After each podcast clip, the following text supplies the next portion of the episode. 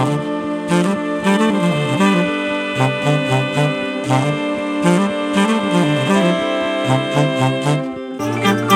ドバイブスミッドナイトラクザ by 倉園慶三こんばんはただいま4月26日水曜日の3時12分です、えーこの番組でですねあのちょこちょことお伝えしてたと思うんですけど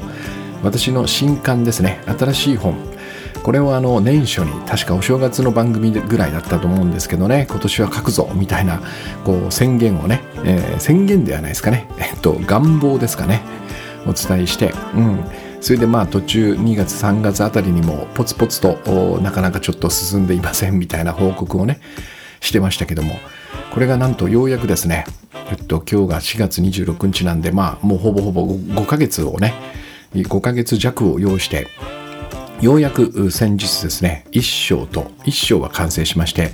今2章の半分ぐらいを書いてるところなんですよ。だからだからなんとなくようやくね軌道に乗ったというかこの1章が長かったですねほんとね23ヶ月はかかってる感じ。うん。まあ途中そのブランクもあったんですけどね書いてはボツにし書いてはボツにしみたいなことを何度か繰り返しながらね、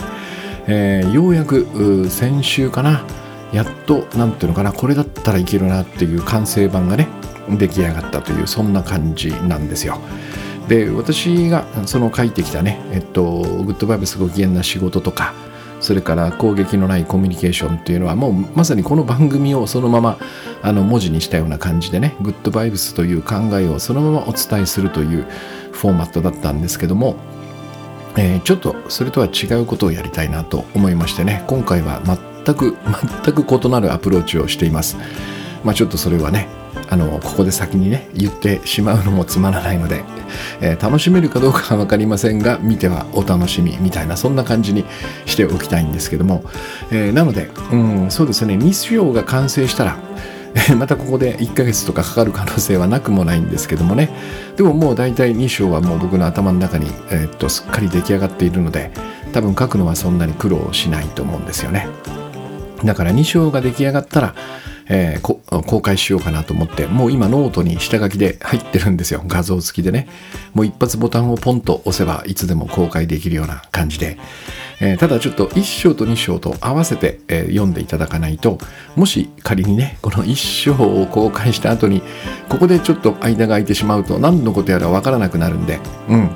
えーだから一応2章まではね、え書いてそこから公開しようかなと思っています。でもまあ軌道に乗ったということでねうん。で、まあ、あの例の書き上げ塾私の執筆講座のこれがあの第8期がねもう今始まってますんで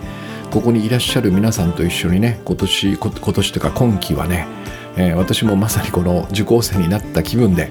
えーそれからあの私のやってるジャジンワークとかをね活用しながら、えーガンガン書いていこうかなと思っています。そんな感じです。まあこれがザ・ギフト軌道に乗りましたよというそういうご報告ですね。で今日はですねあのここ最近この番組でね、えー私が言うとこのこの2人の自分っていう本来の自分と偽りの自分ですね、えーこの2人の自分のうちのその偽りの方恐れや不安の自分ね。これまあガーディアンとか最近はよく読んでたんですけども、えーこちらの話をたくさんしてきた感じがしていて、え今日はどちらかっていうとこの本来の自分ね。えっと、こちらにちょっと話題を移していこうかなと思っています。でというのも僕がやってるあの先週のね土曜日土曜日曜日かにもやったあ土曜日か、え今ここのボイストレーニングというね、まあ、イベントがありましてこれ月1でやってるんですけども、えーここではその歌歌を歌うための4つぐらいのポイントをねまあもちろんいい歌を歌うためなんですけどもそれを4つぐらいこうお伝えしているんだけどその中にですね自分をどのように見てるかっていう話があるんですね。えーで私がその私のサイズというかな私の大きさっていうのはこのぐらいかなとそういうふうに、えーまあ、認識すると、えっと、その大きさと同じ歌しか歌えないっていうかね、まあ、その同じ、うん私の自分とは何かの認識と私の歌う歌っていうのはね基本的には等しくなるっていうそういう話をしてるんですね。であの残念ながらこの僕らが本来持ってるスケールっていうのは、えーいつも言ってるようにこの宇宙の死んだ万象と一つである僕らはねおそらく相当無限な大きさを持ってるはずなんですよ。この形のない部分っていうか形のない自分としてはね。で歌はもちろんこの体を使って歌うんですけども、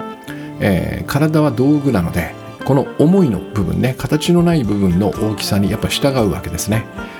えー、だからあの体力とか体の大きさとか筋力とかそういうものとは全く関係なくこの形のない思いが、えー、無限に大きく広がれば広がるほどその出てくる声歌それもね大きくなっていく。これは音量を言ってるわけではないんですよ。あの音量ではないんですね。声でかい声が出るとかそういうことではなくてえー、歌の広がりみたいなね。これは本当に言語化できできないんですけど言葉で表すのが難しいんですけどね。なんかこう、うん、歌歌この人の歌大きいなっていうそういう感じ、え、このスケールが大きくなる。でこれはど何で決まるかというとこの自分をどう見るかですね。まあ私とは何かみたいなこの答えによって、え、スケールが決まってくるわけです。でここをですねあのもっと大きくしましょうっていうかねこれはもう本当に自分の思いなので、えー、自分がどのぐらいの限界を設けているかっていうことにねこう従うんですね。だからそれをなるべく外していって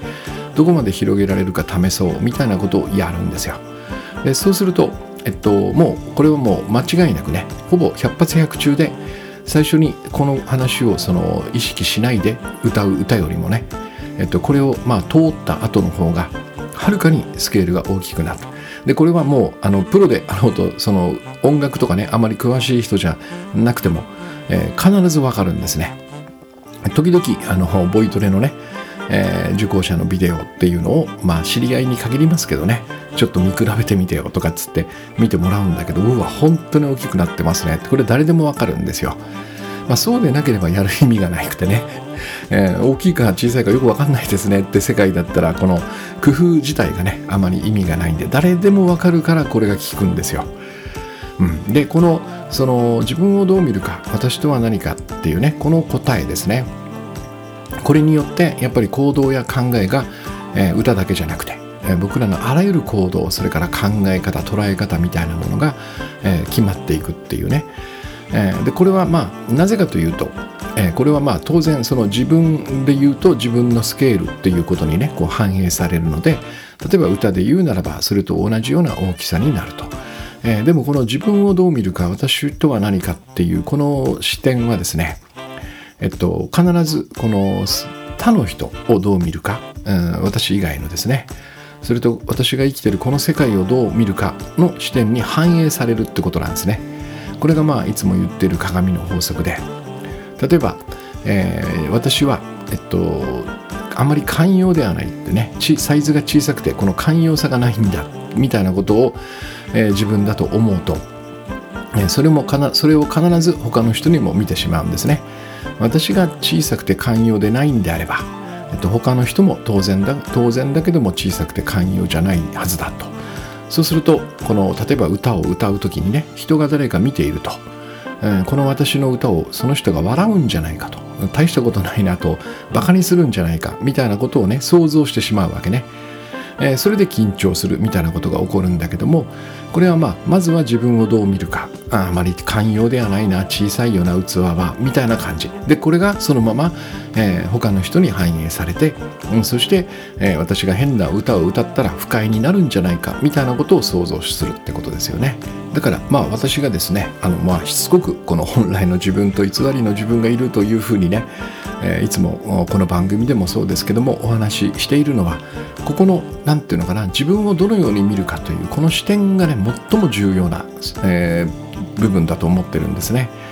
え、私とは何よっていうこの答えこれをその本来の自分そのようにこう取り戻したいというかね本来ですからねもともと僕らはどうだったんだっていうここを取り戻したいというそういう、まあ、目的なんですよ。でまあこれがねさっき言ったその歌ですね。歌にはこの直結しているんで分かりやすいんですね。だからもともとその本来の自分を思い出してどうどう何がいいわけ？みたいなね。あ私とはこういうもんだったんだな。あそうかと思い出すだけではね。あ全くその意味がないんで。これを私はその生活とか仕事とかね、まあ、人生そのもの。そこにこう反映させたいわけですね。もうもちろん反映されるんですけども、えー、これをその少しずついろんなところにね応用しながらあやっぱこっちの方がいいねっていうことを、まあ、その体験とかねこの実際の実感っていうのかなわこっちの自分すごいねっていうねこれをそのしっかりとこの生活とか人生の中で味わいながら、えっと、より強化していくっていうそういう、まあ、やり方をしたいなと思ってるんですよね。それでまあ一つはそのボイトレっていうのがあるんだけども、えっと、これがなんとですね僕はその問題解決っていうのかななんかその人生の岐路に立った時にどちらを選ぶんだみたいなねこういう迷う場面とかねえー、そこにものすごく効果を発揮してくれるっていうふうに僕は自負していて、まあ、だからこれを味わってしまうとやっぱりこう何ていうのかな問題が起こったり揉め事が起こったりちょっと悩ましい出来事にね、えー、遭遇した時にもうこちらの自分でしかその解決したくないなっていうそんな感じがするぐらいやっぱすごい効果があるんですね。まあ、効果があるって言い方はちょっとあまりにこう、えー、なんつうのかな、しょぼいんだけど、いや、すごいんですよ。もっと。うん。だからこの話をね、えー、今日は、えどのようにその本来の自分を、えー、問題解決に役立てるっていうかなそういうテーマなんだと思うんですね。であのももう一回この2人の自分っていうのを整理しておくとねまあ、この2人いると言ってもどちらも現実の僕ではないんですね。僕が、えっと、2人いるって言ってもこの世の中に2人存在してるわけではなくて、えー、これは、えっと、現実は1人なんですよ、うん。えー、でその現私が現実だと感じている方は本来の自分と言ってる方。これは、えー、この宇宙の神羅万象から生まれたね、えー、この世界とこの宇宙の神羅万象と一つでそして他の人と、えー、等しく勝ちマックス。そして愛そのものである形のない傷つかない自分、えー、そんな感じかな、えー、これが、えっと、本来の自分なんですね。まあ、要はこの私はこの宇宙の神羅万象の広がりから生まれた、えーえー、まさにその宇宙の神羅万象と一つである等しい存在であるというねこういう認識をしている自分というのが僕にとってはその現実の私なんですね。でもう一方は、えー、ここが重要なんですけどもね、えー、僕の定義で言うとこのある種の願望をもとにね、えー、無理やり作り出してしまった仮想の自分という感じですね。まあ、仮想というのはバーチャルということです。まさに心象なんですね。まあ、要はその本来の自分に対して、えっと、ある願望を持ったがゆえに、えっと、なぜかその本来の自分ではないもう一人の自分を作り出してしまったってことなんですね。でこれは僕らの想像力なんですよ。まあ、どういう想像力かというと頭で考えそして心でそれがそのようなものだというふうに信じること、まあ、信念ですね。思考と信念によってえー、あたかも現実な現実のようなものを作り出してしまうという、まあ、これは本当に僕らがそもそも持っていた想像力の、まあ、一つの使い方のバリエーションというふうにね私は見てるんですけども要はこの仮想の自分バーチャルの自分ね心象の自分というのが、まあ、どのようにして生まれたかっていうことなんですね。で僕はこれはその私とは何かっていうねさっき言ったこの宇宙の真理万象から生まれたというこの答ええー、これを見失った時ね私とは何だっけっていう答えを、まあ、いつか僕ら見失ってしまった、うん、この時に僕らはですね、えっとまあ、いつかこの世から消える儚くて小さな体っていうのかなこれを自分と見なしてしまったってことですねでこの、えー、答えを見失ったっていうのは多分僕らがその一代でそうなったわけじゃないんですね。私が、えっと、生まれた時には本来の自分を知っていてで2歳3歳とこう育っていきながら、えー、私とは何かの答えを見失っていきあこの体が自分だっていうふうに見なしたわけではなくてこれはもう本当人類の歴史のはるか昔にそれは多分始まっていったようなそんな感じを僕はイメージしているのね。うんだから僕らが生まれたこの、えー、現代の日本というのはえっと、もうそもそもそのように認識したね。このもう一人の自分っていうかな。この偽りの自分の方が作り出したこの仕組みの中に生まれてますから、えー、普通に生きてればこの見失い続けるようになっているっていうそんな感じねだから僕らの人生の中でこれをやったというよりはもっともっとすんごい歴史の中でねえー、まあまあ人類がいつかこれを忘れた時が来たってことですね。まあこの話はね私がなんとなくそうじゃないかというその想像しているようなものなので、えー、はっきりした根拠があってね、えっと、この時代にほら人類はこのようになりましたとかってそういうものではないんですね。なんとなくそんな感じがする。うん。だからやっぱりこの心象というのはえっと、僕らは一人でも作り出せるんだけどもこれがやっぱり人数が増えていくとねやっぱりものすごく強化されるっていうそういう性質を持ってるわけですねだからまあその思い出すといってもねその僕らの人生を振り返って、えー、何歳かのその子供の頃に帰るとかねそういうこととはちょっとニュアンスが違うんですねもっともっと遡るって感じだからまあ何ていうのかな、えー、記憶も遺伝するみたいなことをよく言われますけどもね。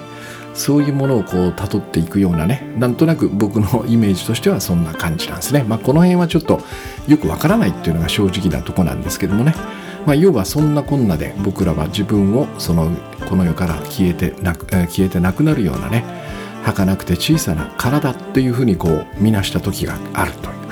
でこの、うん、一つの体というのは、えー、当然ですけどもその自分の生存そして自分の快楽っていうのを最優先しますよねだからこれは余裕がある時は多少は分かち合えるんですよ でもこれ突き詰めていくと多分このね、えー、己の生存己の快楽というのを、えー、これを他の人と分かち合うことは多分ないんですね。うん、まあ無理なんですよ。一つの体ですからね。えー、これは、えっと、完全に孤立してますから、えっと、ここの理というのは、えっと、多分他の人とね、一致しないんですね。この突き詰めていくとね。でもちろん僕らはその本来の自分を半分持ってますからね、えっと、そんなになんていうのかな、クールに人との利害が全く一致しないみたいな生き方は絶対にしてないんですよね。ここが面白い、えっと、もし本当に体だけであればそのようになるということですね。だから僕はこちらではありえないというふうに考えてるんだけども。まあでも理屈としてはですよ。やっぱりこの自分は体だなと認識した瞬間にえっと、この体はその生存とか快楽みたいなのを他の人とは分かち合えないよなっていうのは分かるんですね。でまあものすごく親しい人であればまあ、子供とかね親子みたいなそういう関係であれば、えっと、なんとなくここを超えられる感じはするんだけどもでも一般にこの 私の周りにいる赤の他人とはおそらくここは利害が一致しないんですよね。うん、でそのようにね、えっとまあ、僕も捉えて生きていたんだけどもそのように自分と他の人を捉えた瞬間僕の中にはですね、えっと、かなり、えっと、はしょって乱暴に言いますけどもえー、ある願望が生まれるんですね。でそれがまず安全でいたいですよね、えー、この小さな体、うん、これをこれのこの生存をかけて安全でいたいとまず思いますよね。でそうするとその次にさっき言ったようにこれは他の人とこの利害が一致しませんからえっと、他の人々と利が対立するねこの体を守りたいっていうふうにこれが発展していってで最後にどうなるかというとここは乱暴なんですけど他の人々を支配したいっていうね、えっと、多分こういう願いが生まれるんですよきっと。うん。安全でいたい1ね。で2番目が、え、だから他の人々とね利害が対立するこの体を守りたい。そして3番だから他の人々を支配したい。そうすれば一番安全ですからね。でこれが僕は、えー、がバラバラ意識なんじゃないかなと思ってるわけです。でこの願望というのは今乱暴に言ったんですけども実はもうちょっと細かくいろいろあってね、まあ、結局は支配したいってところにつながるんだけども、えー、例えば、えっと、これがあの本来の自分と真逆になってるとこが面白くてね、えー、生まれながらに価値マックスなのは嫌なんですよ。そうじゃなくて自分でその価値を高めたいっていうそんな風にそんな願望を持ってる。それから、えっと、自分とは何か。この答えを自分自身で定義したいってことですね。さっき私が言ったようなこの宇宙の死んだ万象の広がる想像から生まれた、えー、価値マックスの存在みたいなことをね勝手に定義するなと。これは自分で決めるんだっていうそういう願望ね。それから、えっと、みんなと一つじゃなくてねえー、これも、えっと、誰と結ばれて誰と仲良くするかを自分で決めるんだっていうねこの一つになる相手は自分で決めるんだよだからみんなってのはやめてみたいなそんな願望。それから等しいのが嫌だと、えー、できれば自力で人の上に立ちたい。みたいなね。これも願望ですね。それからもっと言うと、うん、だからこの宇宙の死んだ万象のサポートとかいらないです。みたいなそういう感じ。でこれはあの子供の頃ねなんかこう工作とか作っててこの親とかねあの兄貴とかがポッと手を出すとすんごい嫌じゃないですか。やめてみたいな感じがあるじゃないですか。多分あの感覚にちょっと僕は似てる感じがするんですよね。俺の人生手出すなよみたいなね。一人でやるんだからみたいな。でまあこれは、えー、まあ、手柄を独り占めしたいみたいな感覚と、まあ、近いのかもしれないですよね。うん、でこの支配するっていうのは大げさな感じがするんですけども、えっと、決してそのなんつうのかなこの現代の、えー、この、えー、今の日本においてはね世界征服みたいな話はなくてかつてはあったんですけどもねそれをやろうとした人はね、えー、でまあそうそういう選ばれし人でもないしね、えー、みんな普通に暮らしてますから、えー、ここではねこの支配みたいな大げさな言葉ではなくて、まあ、要は人との間で主導権を握りたいとかねもっと言えばもっと小さく言えばもうあの鍋奉行を俺がやりたいみたいなこの感覚、えー、今ではもう相当規模が小さくなっているんだけども、えー、まあ、こういう願望をまあ僕らは抱いてるってことですね、えー、私は体であるとさっき言ったようにこの他の人とね基本的には利害が一致しないんだという、まあ、ある種過酷な中で生きながらこのような願望を持っている。これがもう一人の自分なんですよ。偽りの自分なんですね。でガーディアンというのは、えっと、この自分がその恐れや不安を抱きながら、えー、この儚い体を守ろうとする時のその名称というかな、えー、その役割を果たそうとした時に僕はガーディアンというふうに呼んでいるんですがもうちょっとでかいんですね。このもう一人の自分がやろうとしてることっていうのはね。今言ったようなこのまさに本来の自分のこのなんつうのかな宇宙の神羅万象から生まれたというここを否定したいんですよ。どちらかというと。そうではなくてそして僕が言うようにその一つであるみたいなことね。それを否定したいんですね。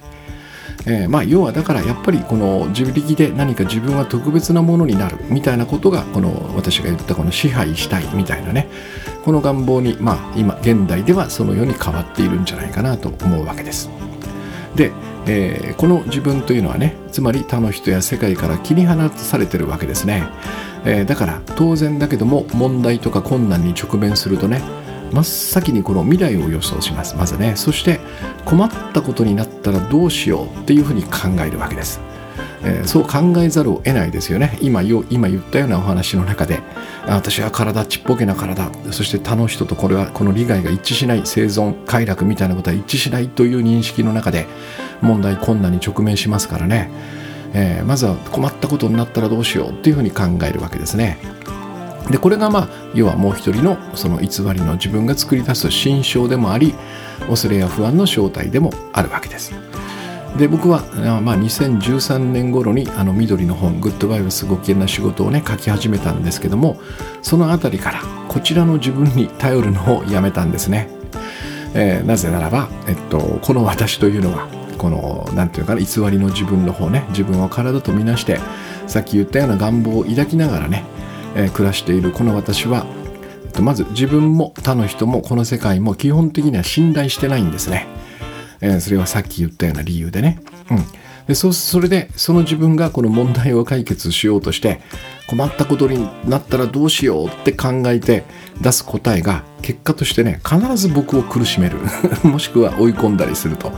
これを痛感したからなんですね。だからまあ第一歩としてはねこの問題とか、まあ、難しい場面に直面すると僕らはやっぱり悩んだりね怖くなったり不安になったりしますよね。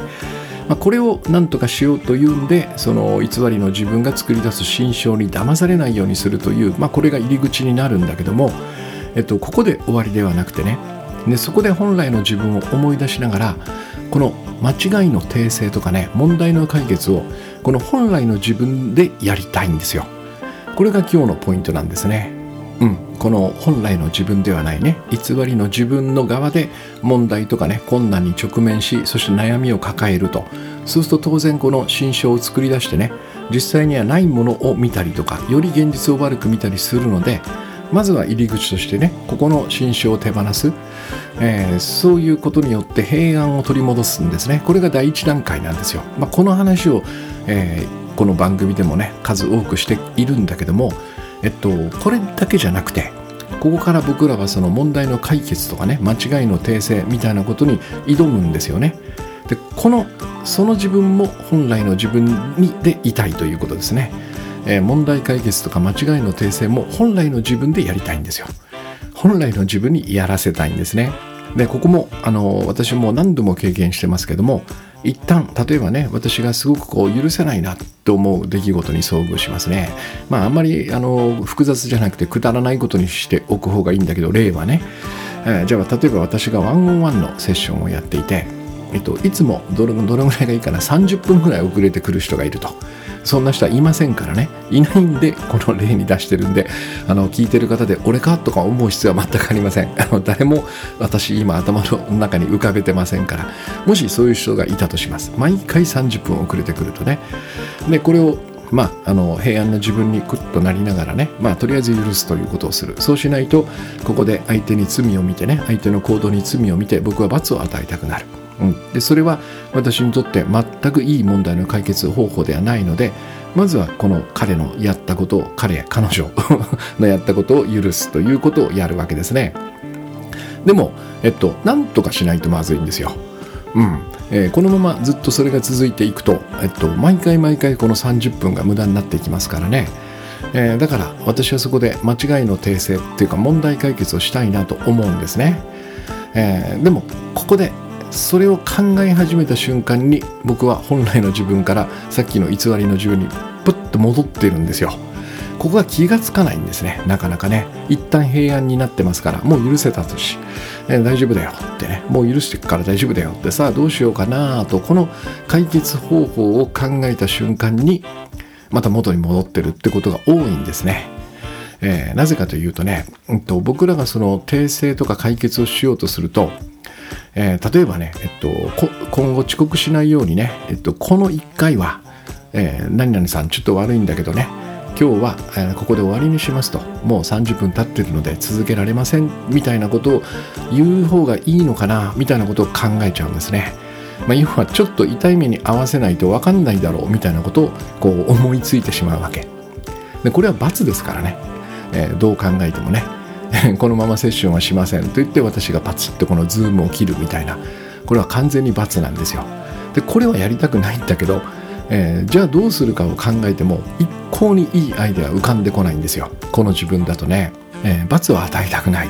でもでもここが重要なんですね。このままだと困ってしまうんじゃないかっていうこの葛藤が生まれるんですね。だからさっき言ったように、えー、こちらの自分偽りの自分で問題に遭遇すると必ず困ったことになったらどうしようっていうこの前提を持ってしまうからなんですねだから僕が例えば30分遅刻する受講生を相手にした時も、えー、このままじゃまずいよなこのままだと困っちゃうよなという前提ここから抜け出せないんですね。うん、でここでもうその罰は与えたくないでもこのままだと困るというこの葛藤を持ってるということはもういつの間にか偽りの自分に私は戻っているっていうことなんですね。でこいつを出さずに本来の自分でこの間違いの訂正とか問題解決をしたいんですよ。じゃあどうするかっていうねでここで出てくるのが、えー、最初にお話しした自分をどう見るか私とは何かっていうねこれによって行動や考えが決まるという、まあ、このある種の法則なんですよ。でここを、えっと、本来の自分として、えー、問題解決に当たるっていうふうにすればいいわけですね。まず自分は何だっけ？何だっけ？ここを思い出すわけですね。えー、その前に第一段階としてねこの平安な自分それを取り戻すために心証を手放した。あということは本来の自分に近づけてるよねと、えー、私とは何だっけ？あそっか。宇宙の死んだ万象が広がる想像によって作ってくれた、えー、形のない存在。決して傷つかない。愛そのものなんだなっていう。それから他の人やこの世界と一つだったような価値マックスだったような等しく。うん。そして宇宙の死だ万象から全てを受け継いでいるはずだよなという、まあ、こういう結論に至るわけですね。でそうするとどうなるかっていうと、えー、さっきのね、えー、偽りの自分恐れや不安の自分の方は、えー、問題とか困難に直面した時にね、えすぐに未来を予想して困ったことになったらどうしようっていうふうに考えましたよね。本来の自分は今言ったような存在なんですよ。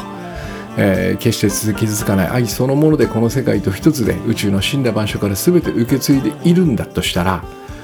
何があっても私が困ることはありえないというふうに、えー、捉えていいはずなんですね。これはとてもごくごく当たり前の結論だと思います。うん。まあ、えっと、ここで、ここでですね、この話をその偽りの自分が聞いたら、何言ってんだありえねえだろう。これは当たり前ですよね。ここが、まあ、この話の難しいとこなんですよね。うん、この今言ったその私とは何かの定義はねこの本来の自分の定義。だからその自分が困ることはありえないと言ってる、えでこれは偽りの自分からしたら絶対に受け入れられないという結論になりますね。だから困ったらどうしようと考えることで、まあ、一種いろんな手を打ちながら自分を守ろうとするわけですね。でも本来の自分は困ることがありえないとここから始められるっていうことなんですよ。でまあこれは一見ね、えっと、ただただいやお前が困ることはありえないからさって言われてもただただただのこの楽観的ななんつうかなもう本当にこうかなり世の中を舐めてるような 発想に聞こえてしまうんだけどもえっと、もう少し、えっと、あそうなのっていう感じでね聞いていただきたいんですけどもね、えー、例えば問題が起こった時に、えっと、何があっても私が困ることはありえないというこの結論を先に持っておいたとしますよね。困ったらどうしようではなくていやいや何があっても困らないからって。そうするとこの結論から、えっと、逆にたどって何をすればいいかっていうことが見えてくるんですよ。例えば少なくとも僕は4つあるなと思っていてえっと、無理強いとかねご利用しっていう道はもう多分選ばなくていいはずなんですね、えー、だってこれもし流れに大きくさらからうようなねやり方をするとそれをし始めた瞬間から困るじゃないですか。だからあ困ることがありえない僕にとってこの無理強いご利用しっていうのはありえない道なんだなっていうふうにもうそこで判断していいんですよ、えー、本来の私がねもしこの問題解決に取り組むとしたらですよ、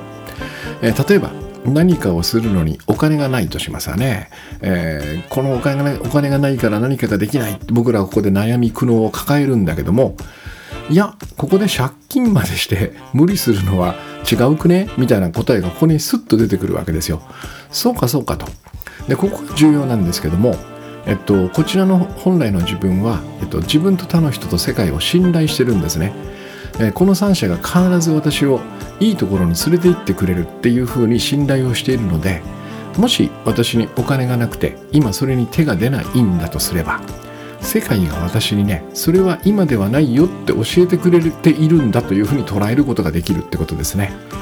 これは非常に大きなあの何て言うのかな僕にとってはですねものすごく頼りになる一つの、え基準なんですよ。これによって私はもう選ばなくていいんですね。あ今お金ないね買えないねできないねこれってどうすればいいの？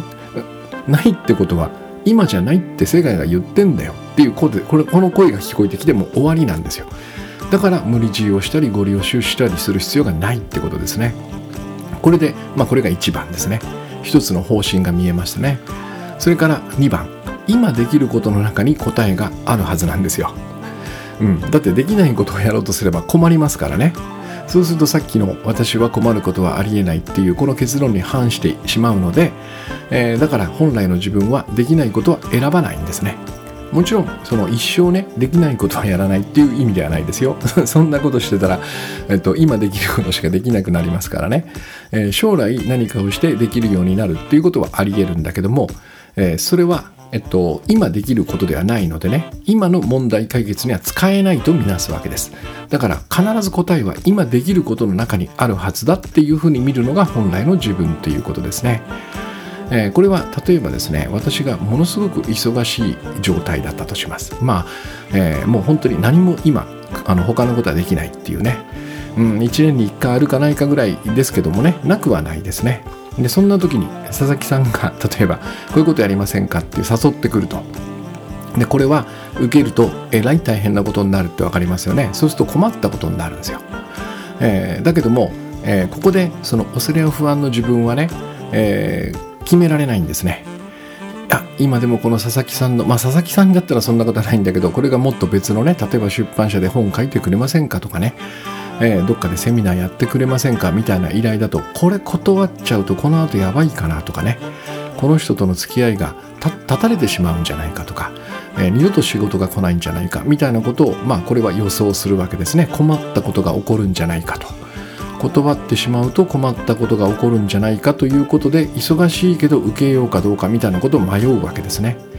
でも本来の自分は、えー、困ることはありえないと知ってますからあ今この仕事を受けるというあの選択はないよねっていうことを一瞬にしてものを教えてくれるわけね。でもう一つの懸念ねこのこれによってもう仕事が来なくなるんじゃないかとかね、えー、人の関係をちょっとこう悪くしてしまうんじゃないかみたいなことも考えなくていいってことですよね。そうするとそれは困ったことになりますから、えー、ここは今この状況で受けなく受けないというこの回答をしても何も困らないというふうに本来の自分は認識する。非常にシンプルに答えが出ますよね。今できることの中に答えがあるという2番ですね。それから3番。これもすごいんですよ。どちらを選んだとしても途中でうまくいく方に修正できるというねえー、だから結局はこれを言ってしまうと、えっと、選ぶ必要ないってことになるんだけどもそうではないんですね。やっぱりよりベターな方を選ぶ方がいいんですよ。困らない方を選ぶ方がいいんだけども万が一ここで偽りの自分がポンと出てきてねさっきの仕事とか受けちゃったとしますよね。でもどちらを選んだとしても、えー、本来の自分は困ることはありえませんから必ず途中でうまくいく方に修正できるという、えー、この確信を持ってるってことですね。うん。えー、だから、えっと、選択を間違えても気にする必要はないってことです、えー、その選択を間違えて困る前に必ず、えー、多分他の人とかねこの世界から、えー、そろそろ修正した方がいいんじゃないみたいなメッセージが寄せられるということですね。そのような背景の中に僕はいるということです、まあ、だからさっきの話で言うと受けたらまあちょっとしばらくやってみて無理だったらねもう一度迷惑のかからないような範囲でやっぱちょっと厳しかったですみたいなことを話すとか時期を変えてもらえませんかみたいなことを話す。これが修正なんですよね。これも困私は困ることがありえないという前提であれば多分いろんなことを話し合えるはずですよね。それからまあこれが3番目ね。それから4番目。もしこのね有効と思えるような手立てが見つからなければ見つかるまでじっくり待っていいっていうこれがまあ大きな方針としてここに加わってくるわけですね。今言ったその無理強いはしないご利用しをしないっていうのが1でしょ。から2番は今できることの中に答えがある。そして3番はどちらを選んだとしても必ず途中でうまくいく方に修正できる。この3つがね腑に落ちていたら絶対焦らなくていいって分かりますよね。うん。だから、えっと、見つからないんだったらこの解決策がね見つかるまでじっくり待てばいいんですよ。いやこれだと思うものが見つかる前にもうしょうがないこれやっちまおうって言うんじゃなくて、えー、もし僕が困ることがありえないんだったらねもしかしたらですよ待ってる間に勝手に問題が解決してしまうことも実は少なくないんですよ。で僕はこれを実は頻繁に経験してますね。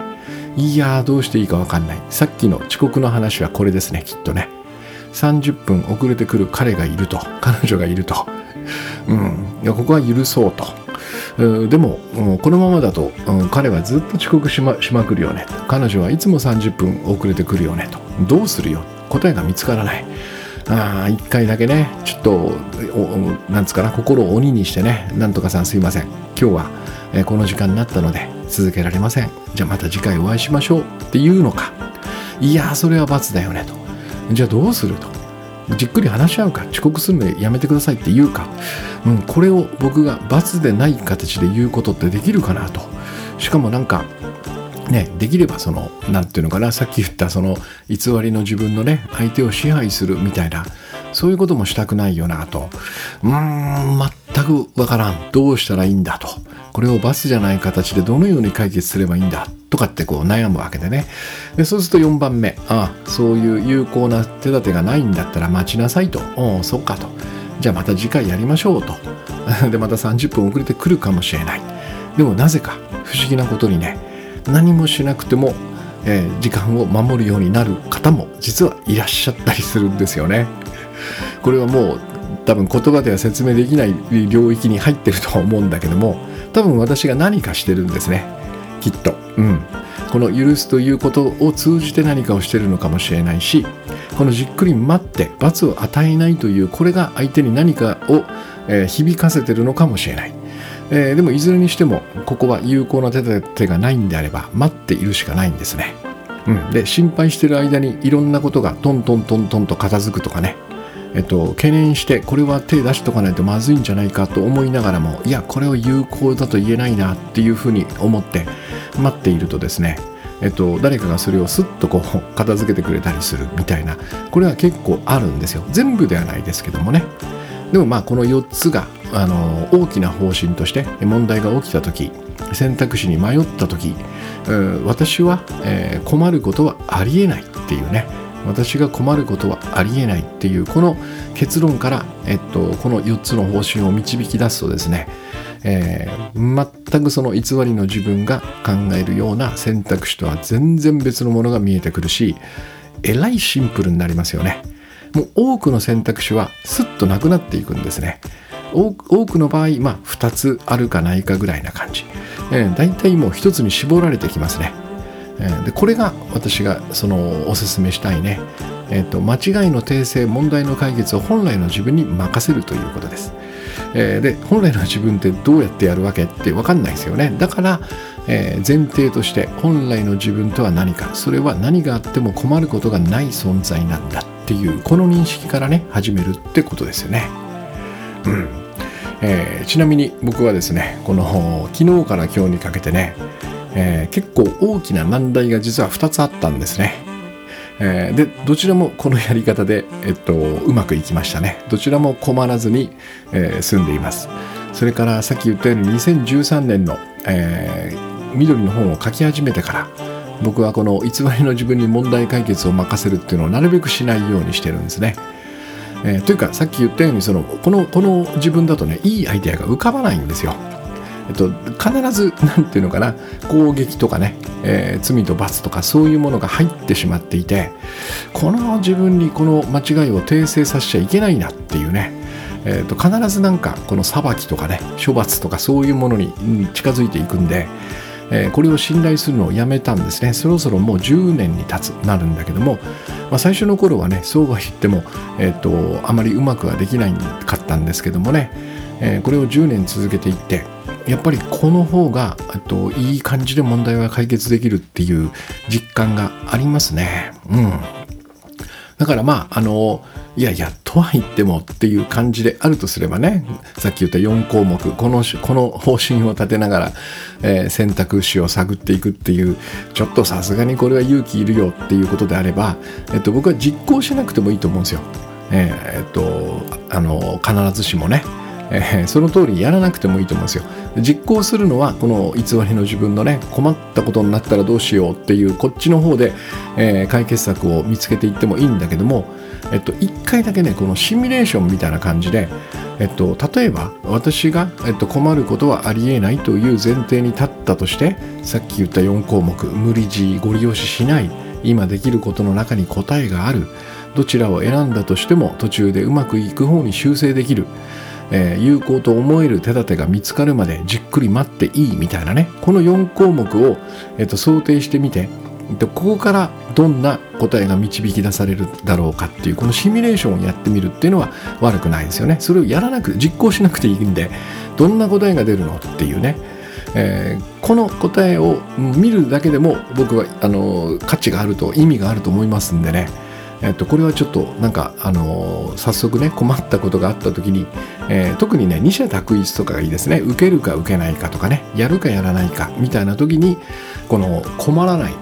ねえ、困ることがありえない自分だったらどうするかっていうこの前提で、えー、その解決策をね、えーと、見てみるわけですね。で何がいいかっていうとね私が実感していることのメリットの一つはですね、えー、さっきのその4項目みたいな方針を立ててねそして本来の自分私は困ることはありえないというような前提で、えー、物事を見ているとですね例えばこうスケジュールが合わないとかね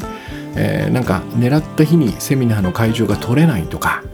さまざ、まなアクシデントがこの人生には起こるんだけどもそれの意味が全然違ってくるんですよね。そこでほとんどもう全くがっかりしなくて済む。でそのたんびに「おおそういうことじゃないんだね」あ今じゃないんだね。あその日じゃないってことなんだね。とかね。あこのやり方だとうまくいかないんだね。とかね。もう本当に何て言うのかな。こう、えー、まさにこの私と他の人とこの世界この3つがねまあ、いろんなこといろんなメッセージを送ってくれて、えー、だから、まあ、あのそれじゃないんだよっていうことをこう安全に教えてくれてるみたいなそんな感覚になるんで本当に一瞬も落ち込まずに済むんですよ。でそうすると一瞬も落ち込まないということは、まあ、それなりにずっと本来の自分でいられるので、